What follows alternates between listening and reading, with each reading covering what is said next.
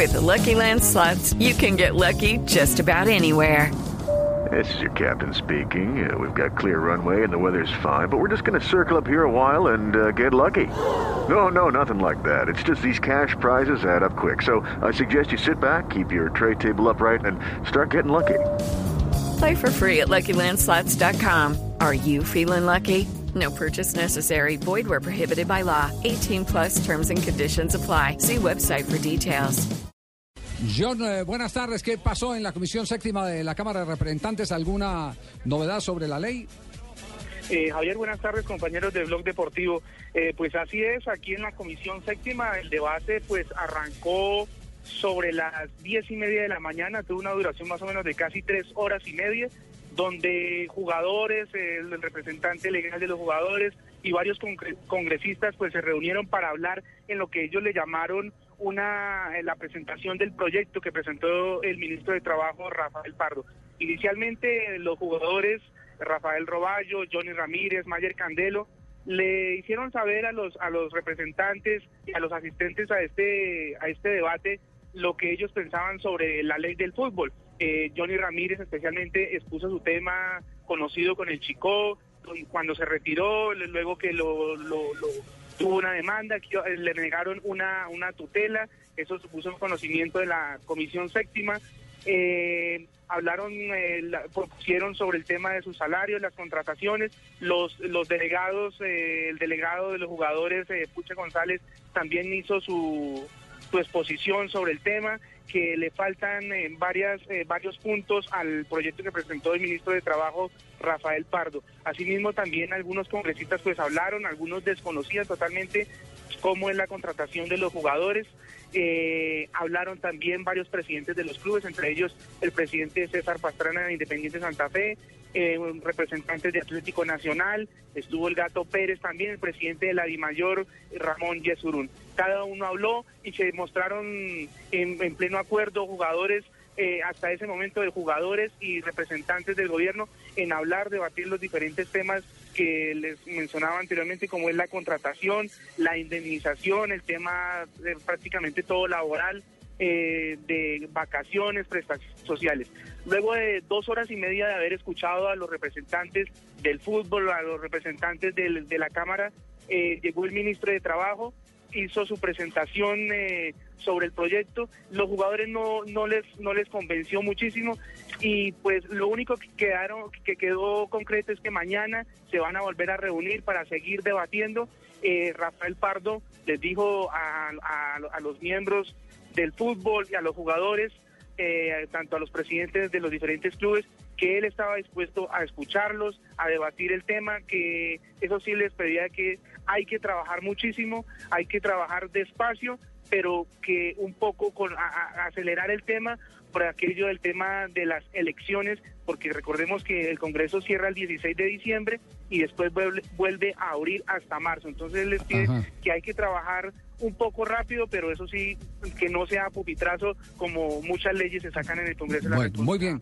Más adelante, en nuestro siguiente bloque, tendremos algunas de las reacciones de lo que pasó en esta audiencia en la Comisión Séptima de la Cámara de Representantes. El proyecto de ley presentado por el gobierno para eh, regular el trabajo del jugador de fútbol, del futbolista, del trabajador del fútbol, debe ser el término correcto. ¿Qué dice el ministro de, Trabajo respecto al proyecto eh, que se está debatiendo desde hoy en la Cámara de Representantes. Sí, la motivación del Ministerio de Trabajo tiene dos componentes. Primero, formalización del empleo en todos los sectores. Y lo segundo es que a partir de una visita del vicepresidente de la FIFA, presidente de la Federación Española, nos indicó la preocupación por los vacíos en el tema laboral del fútbol y nos pidió como Ministerio de Trabajo que trabajáramos en una norma o en normas que pudieran estandarizar digamos, las normas laborales con las normas del fútbol. En eso hemos estado durante todo este tiempo, pero yo sí quiero dejar el, mensaje. Este proyecto va en favor de proteger al trabajador que es el futbolista, no de proteger a los intereses de los abogados que tienen poderes de futbolistas para hacer reclamaciones, no de los clubes que buscan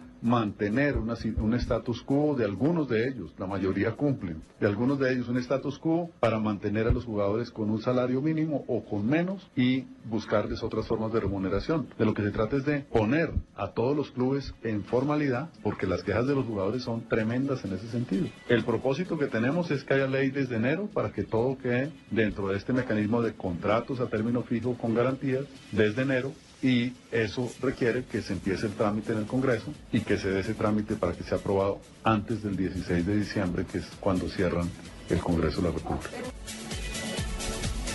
¿Y qué dicen los jugadores de fútbol? ¿Cuál es la reacción inicial en torno a este proyecto de ley que está caminando? Francisco Nájera, el jugador de Atlético Nacional, tiene su visión en torno a este proyecto que liga con la realidad de los futbolistas. Nosotros solo deseamos que se respeten nuestros derechos, que haya una mesa concertada, que estemos nosotros presentes y que se escuchen nuestras peticiones. ¿Esas peticiones cuáles serían, Pacho? Eh, en general se ha debatido mucho, ahora ya están en los puntos específicos, creo que nuestros representantes, que es la Asociación de Futbolistas, está muy atento a, a esos puntos para que se cumplan. Eh, estamos esperando creo una, una nueva reunión para, para que se debata el proyecto eh, se había llegado a un proyecto eh, mejorado, creo que ahora no, no ha sido así, han cambiado varias políticas y por eso creo que nuestros representantes pues ahora tendrán que, intentar eh, llegar a una conciliación de nuevo. El tema entonces mañana, como lo dijimos al cierre de la primera media hora del programa, mañana continúa la audiencia en la Comisión Séptima. Aquí, aquí lo que sí hay es toda la intención de que exista un punto de acuerdo que exista un encuentro entre las ideas de los jugadores, eh, el fútbol eh, representado en los clubes y además, eh, digámoslo así claramente, eh, las eh, exigencias de FIFA, porque no se pueden salir de, de- No las pueden de- saltar. Exacto, de normas que existen del tema del tema de FIFA. Eso incluso lo dijo eh, en la charla que tuvo ayer con algunos periodistas, Nelson, el ministro, que Villar, el de la Federación Española, fue quien acercó el tema FIFA Federación Colombiana. Sí. Eh, hace más o menos un año, el vicepresidente de la FIFA, que es el mismo presidente de la Federación Española de Fútbol, Ángel María Villar, le pidió una cita al ministro en este caso de trabajo y le solicitó que por favor hicieran, eh, trataran de, de establecer un código para unificar un poco el pensamiento de la FIFA o las reglas del fútbol mm, con las reglas internas de trabajo, en este caso de Colombia. Y una de las particularidades que quiere por lo menos en este, en este nuevo convenio de la ley del fútbol es contratos a término fijo. En Europa se tienen de 1 a 5 años. La ley colombiana dice que máximo cuando es a término fijo es de 1 a 3 años. Entonces el gobierno ha pasado un proyecto de ley donde dice, bueno, no, no va a ser a 3 ni a 5, entonces hagámoslo a 4. Ese es uno de los Pero puntos. sabe que a eso no se oponen los jugadores. Los jugadores no se oponen al término. ese está- los jugadores está- se oponen es a las consecuencias de lo que origina de ahí en adelante una ruptura de, de- de- Para allá voy. Del, del- del De- contrato. Del contrato, claro, porque eh, hay, hay tres formas para uno romper el contrato, ¿no? Por muerte del trabajador, una. Dos, por mutuo acuerdo. O tres, porque alguna de las dos partes no esté de acuerdo, ¿cierto? Unilateralmente. Sí, en, en ese caso, eh, la ley colombiana dice que el, el empleador, si echa al empleado, pues tiene que indemnizarlo. Pero también dice que el empleador, si decide irse, tendría que indemnizar. El empleado. El empleado al empleador. Allí donde no están de acuerdo, obviamente, los futbolistas. No, lo que pasa es que eso se levantó en el 2012, pero aviso ya no se paga. Pero ahí, no puede ahí- renunciar el otro día irse. No, sí, sí, eso ya, eso ya, eso ya Y- pero ese esa punto parte no está- existe. Pero, pero esa ese parte punto es el estaba. que, el que quieren, el que quieren, el que quieren montar y, y no está mal el que lo monten. Lo que está mal es lo que viene de ahí en adelante dentro de la reglamentación, que pretenden después de que lo monten, de que cuando usted renuncie, eh, si el club no está de acuerdo, el que el otro, el otro equipo que lo va a contratar a usted pague una indemnización, es casi que un derecho a pase. ¿Y eso qué implica? Implica que eh, eh, queda la posibilidad abierta dentro de tanta mente maligna que hay eh, en el fútbol, porque todavía no los han podido erradicar, la posibilidad abierta de que te veten y que te digan, no, no, no, no. Se no te salen necesitamos". ganando ellos. Es- exactamente, entonces, entonces hay una posición dominante ahí. Ahí hay una posición dominante. A- Ahí entonces, ¿qué buscaría el gobierno? Tendrían que quitar ese mico, entre comillas, que hay y simplemente, si el empleador echa al empleado, tendría que cancelarle lo que diga en, el, en la cláusula, la el del contrato. el contrato. Y usted puede ponerla al contrario también. Si el empleado, si el, si el jugador, Empleado, sí. si el jugador renuncia a ese contrato, Una multa, renuncia de una- contrato, tiene que responder por la por lo que re- sin justa causa, ¿no? Mm, sí, claro. Porque el tema es que estamos hablando de Sí, justa sin causa. justa causa, correcto. Sin justa causa, eh, de ahí en adelante el ju- jugador tiene que responder, pero no responder como, en como, como algunos insinúan dentro del fútbol profesional, responder por el contrato, no es responder por lo proporcional al contrato. Por lo que quedaba lo que contrato. quedaba. Y ese tema ya incluso la FIFA lo tuvo que digerir en un caso específico que fue el de Simao Sabrosa, el jugador de, de portugués, que para poder pasar al Atlético de Madrid de- debió recurrir evidentemente a, eh, la justicia y el Tribunal Supremo de Portugal cuando le estaban reclamando que tenía que pagar la totalidad de los cinco años de contrato, faltándole apenas uno, la- el Tribunal eh, Supremo dijo, no, momentico, usted no debe sino un año porque los otros cuatro se han ejecutado. Entonces, ese es el caso de la proporcionalidad que debe existir en ese asunto.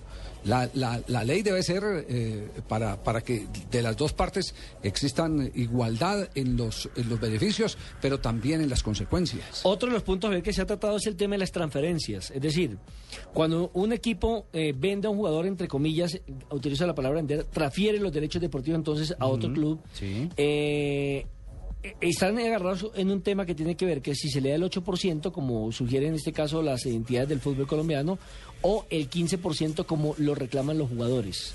¿Cómo es a nivel internacional? es a nivel internacional. Entonces, ¿qué ha hecho el Ministerio de Trabajo? Colocar un 12%. Entonces, ahí tampoco han llegado a un acuerdo.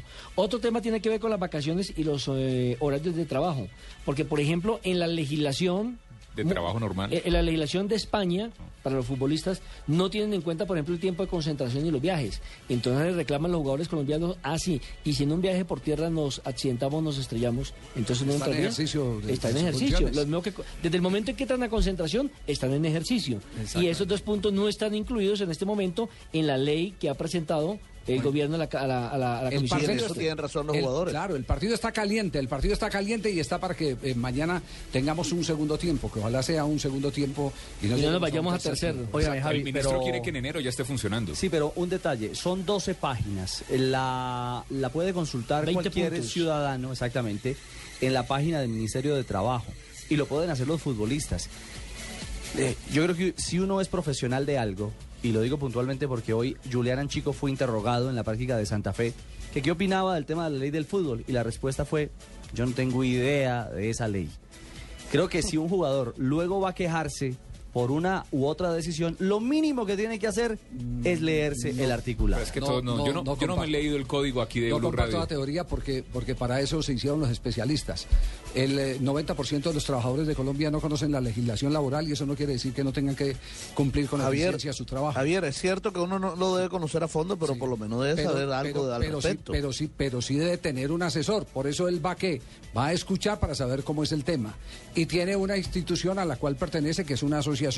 Claro, pero él no es abogado, perdón, no es odontólogo, no Sí. es biólogo. Si le preguntan es la un, re- es si un le deportista preguntan y la es un re- hombre público. Si le preguntan las reglas de juego y no se las sabe, eso sí sería gravísimo. problema. Porque ese- con eso es que come. eh, eh, Esa es su eh, profesión. yo creo que sí, yo- tuve un accidente de trabajo, Javier, también. Sí. Cuando me contrató el Medellín me partí el dedo en la pata izquierda porque iba a hacerle un rezo para que quede campeón nuestro amigo Pedro Sarmiento y tengo la indemnización por la pata izquierda. No les parece. ¿Usted leyó el código de trabajo? Yo leído todos los códigos Entonces el del tema, mundo, el sí, tema, para eso están los asesores.